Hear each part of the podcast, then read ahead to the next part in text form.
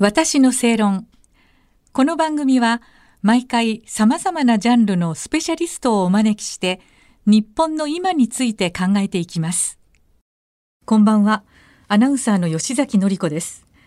今夜のお客様は産経新聞論説副委員長の佐々木瑠衣さんです。佐々木さんこんばんは。こんばんは。よろしくお願いいたします。よろしくお願いします、はい、えー、佐々木さんは月刊正論5月号にえ、中国総領事のとんでも発信という記事を寄稿されています、え、前回の放送ではロシアのウクライナへの侵略が始まった2月24日の、在大阪中国総領事館の節賢総領事の過激な内容のツイッターのツイートについてお伺いいたしました。えー、佐々木さん実は、はい、節賢総領事というのは、はい、以前から過激なつぶやきを繰り返していたそうですね。そうですね、はい、私はその時は知らなかったんですけれども、この2月24日の、えー、発言で、まあ、彼がどういうツイートをしているのかという調べたらですね、まあなかなか耳を疑うような発言の数々を、まあ、ツイートしているわけですね。えー、驚きましたね。で例えば、あのー去年の10月26日、うん、害虫駆除みたいな発言をされてるんですけどこれスタッフの方が用意してくれたツイートがある、魚拓があるんですけど、害虫駆除快適性が最高の出来事また一つと。まあ、ちょっとあの、よくわからん、快適性が最高というので、まあ、要は気持ちいいっていう意味なんでしょうね。うん、で、これ何を言ってるかというと、はい、国際人権団体のアムネスティ・インターナショナルというのがあるんですけども、はい、これがその10月の25日の時点で年末までに、香港にある2つの事務所を閉鎖すると発表したことを受けての、えー、発言なんですね。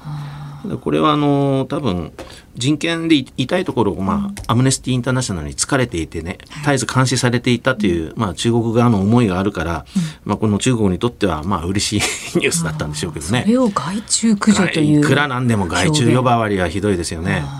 ええ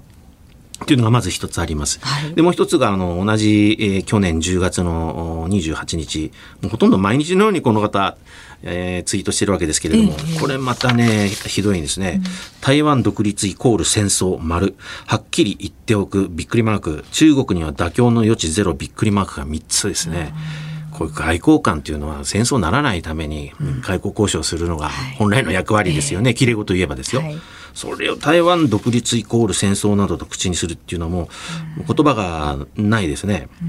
で、まあ、自分の考えも含めてちょっと申し上げたいのはですね、はい、台湾はそもそも未だかつて一度も中国共産党、そして歴代王朝の支配下になったことがないんですよ。これが歴史的な事実でございます。だから実態としてはもうすでにもう国家として独立してると、あのもう同然なんですね。事実上。ただ、あの、政治的に外交的にもですね、まあ、日本もアメリカも、まあ、一つの中国ということで、えー、認めてやっているわけですけれども、はい、これ、現にあの、台湾には蔡さんという総統がいて、で、行政委員長という総理がいて、議会があって、で、中央銀行があって、で、機能してるわけですからね。はい、でそこからあの目をそらしてはいけないなと私は思っているんですけれども、まあ、いずれにしても台湾独立イコール戦争という言葉はないですね。うん。であとこれはね私もねあの口にするのもはばかれるんですけども、はい、あのハエがうんこっていうツイートもあるんですね、これ何なんだろうと思ってですね。ハエがうんこに飛びつこうとする西側古文政治家兄貴アメリカに北京五輪ボイコット号令をかけられて盲導を急いでいるそのちっぽけな姿は実に醜い。まあ、これはあの、国民民主党の玉木雄一郎代表がですね、はい、あの、えー、あ北京の冬のオリンピックへの参加見送りっていうのを考えたらどうかということに対して言ってるんですけど、うん、こはないですよねあの食事中ちょっと申し訳ないんですけれどもね。うん、これはですねどういうことかというとあんまり私がポッとこう思い浮かんだのが肛門期っていう言葉がありましてですね、はい、これあの精神分析学あのフロイトがまあ主張している、うん、あの精神分析段階を5つに、えー、分けたあの発達理論のうちの更新期っていう口の唇って書いて更新期の次に出てくる2段階目の肛門期っていうのがあるんですけれども、はい、要はこの子供、赤ちゃん自我が芽生えてですね、自己中心的で親の言うことを聞かない、このわがままな時期、まあ2歳児なんかがそうですよね。でそういったあの、2歳児なんかが排便の仕方を覚える頃にですね、えー、当たる時期でこの排泄物に過度の関心を持つ年頃なんですねこれ。肛門期というのが。私それがねパッと思い浮かんでですね待てよと大阪総領事今肛門期にあるんじゃないのかなと失礼を承知といえばこれあくまで例え話なんですけれども立派な大人ですよね。ですよね。でこの節総領事閣下のツイートはですね、はい、短い間にどんどんどんどん年齢的にこう対抗していくわけですね。はあでだからあと思いついたのが今売れてるうんこドリルっていうのありますねあ、ね、あれなんかもまさに子ども向けの学習教材で売れてるわけですけれども、はい、レベルがその程度だと言わざるを得ませんね。はい、やっぱ品がないですよね。品がないですね。いや私も自分で品がある方だとは思いませんけれどもいやはるかに品がないですね。それはもうはっきりと私は言えますね。この立場の方がこういうボキャブラリーを口にするっていうのは、うん。ちょっとびっくりすることだと思います、ね、まあ、かなり日本語の使い手とは聞いてますけれども、この辺から入っていったんじゃないでしょうかね、日本語のどういう教材をね、えー、使われたのか分かりませんけれども。びっくりしてしまうんですが。いや本当ですね。で佐々木さんはね、はい、あのこの3月に在大阪中国総領事館宛てに取材依頼を送ったそうですが、はい、その後どんなリアクションなんでしょうか？あの想定内ですけれども、はい、全く何もありません。あそうなんですこれって意外とあの寂しいものでね、はい、えー、なんか反論したりとかですね、あいつは何だと。えー、言ってくれる方がですね、まあ、書いた側とすれば本音を言うとですね、まあ、ありがたい話ではあるんですけどね、やっぱりあの無視されるのが人は一番辛いですからね、えーまあ、本音を言えばそういうところなんですけれども、ま、毎回そういう感じなんですか？どうでしょうかね。人にもよると思います。で私なんかまあいろいろとえー、今の中国共産党政権に気をつけろというようなですね、発信を続けてきているので、はい、ああのこいつはやばいぞというか、うん、あっても時間の無駄だぞって思ったのかもしれません。でこれをまあ節権総領事聞いていやそんなことはないっていうんであれば、うん、またあのいつでも私は時間をね、調整したいと思いますので、ね。えー、リアクションがあるという、ね、そうですね。はい。なるほど、あの佐々木さんはね、はい、節権総領事のツイートの問題点について、はい、えー、シャープパワーになりうると分析されているんですが、はい、そのシャープパワーという言葉の解説から伺えますか、そうですね、あのちょっとあの堅苦しい言葉なんですけれども、ただ単に節権総領事の言葉がツイートが下品だで片付けられないのはやっぱりそれなりの影響力があると思うんですね。じゃあどういう影響力かというとそのそもそもその外交とか安全保障の文脈で語られるよく知られたパワーにはですね、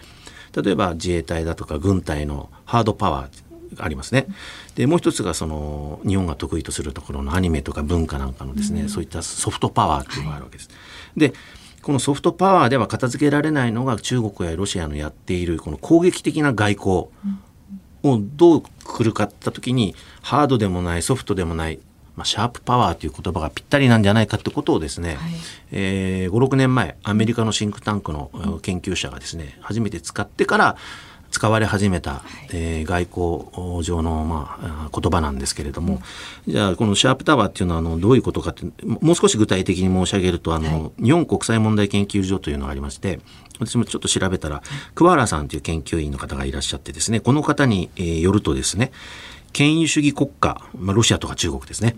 こういった国がその権威にものを言わせたり強制や情報の歪曲などの強引な手段を用いて未熟で脆弱な民主主義国家に自分の国の方針を飲ませようとしたり世論誘導したりすることを指すという定義されてるんですね。まあ、多分こんなところだろうとは思います。でもっと言うと、まあ、あのハードパワーでもないソフトパワーでもないじゃあ何だというと武器を使わない戦争を仕掛けてくる力、はい、それがシャープパワー。例えばサイバーですね。インターネットだとか、はい。でハッキングだとかあとは世論戦などと称して、えー、いろいろの、まあ、世論の分断を図っていく攻撃的な外交をするその力のことをシャープパワーと私たちは呼んでおります。でだとすればですねこの節権総領事の一連のとんでもツイートっていうのもですね、はい、このどこに狙いがあるかって言ったら単に日本を揶揄して喜んでいるだけじゃなくて、その日本の世論の分断これはあの基本なんですけれども世論分断させて内輪もめさせてって片方は自分たちの側に引きつける。片方はあのそのまま適正の、えー、勢力で構いませんよという、そういったあの深いね闇のこの狙いっていうのがあるんじゃないかと。でそれを彼の、あのツイートがシャープパワーの一環であるということで単に下品で片付けられないんではないかと。私は思ってる。でそのシャープパワーという言葉を使わせてもらってるんです。そういう分析だということですね、はい、なるほど、はい、ありがとうございました、はい、えー、産経新聞論説副委員長の佐々木瑠衣さんにお話を伺いました。佐々木さん次回もよろしくお願いいたします、よろしくお願いいたします、ありがとうございます。ありがとうございました。私の正論。お相手はアナウンサーの吉崎紀子でした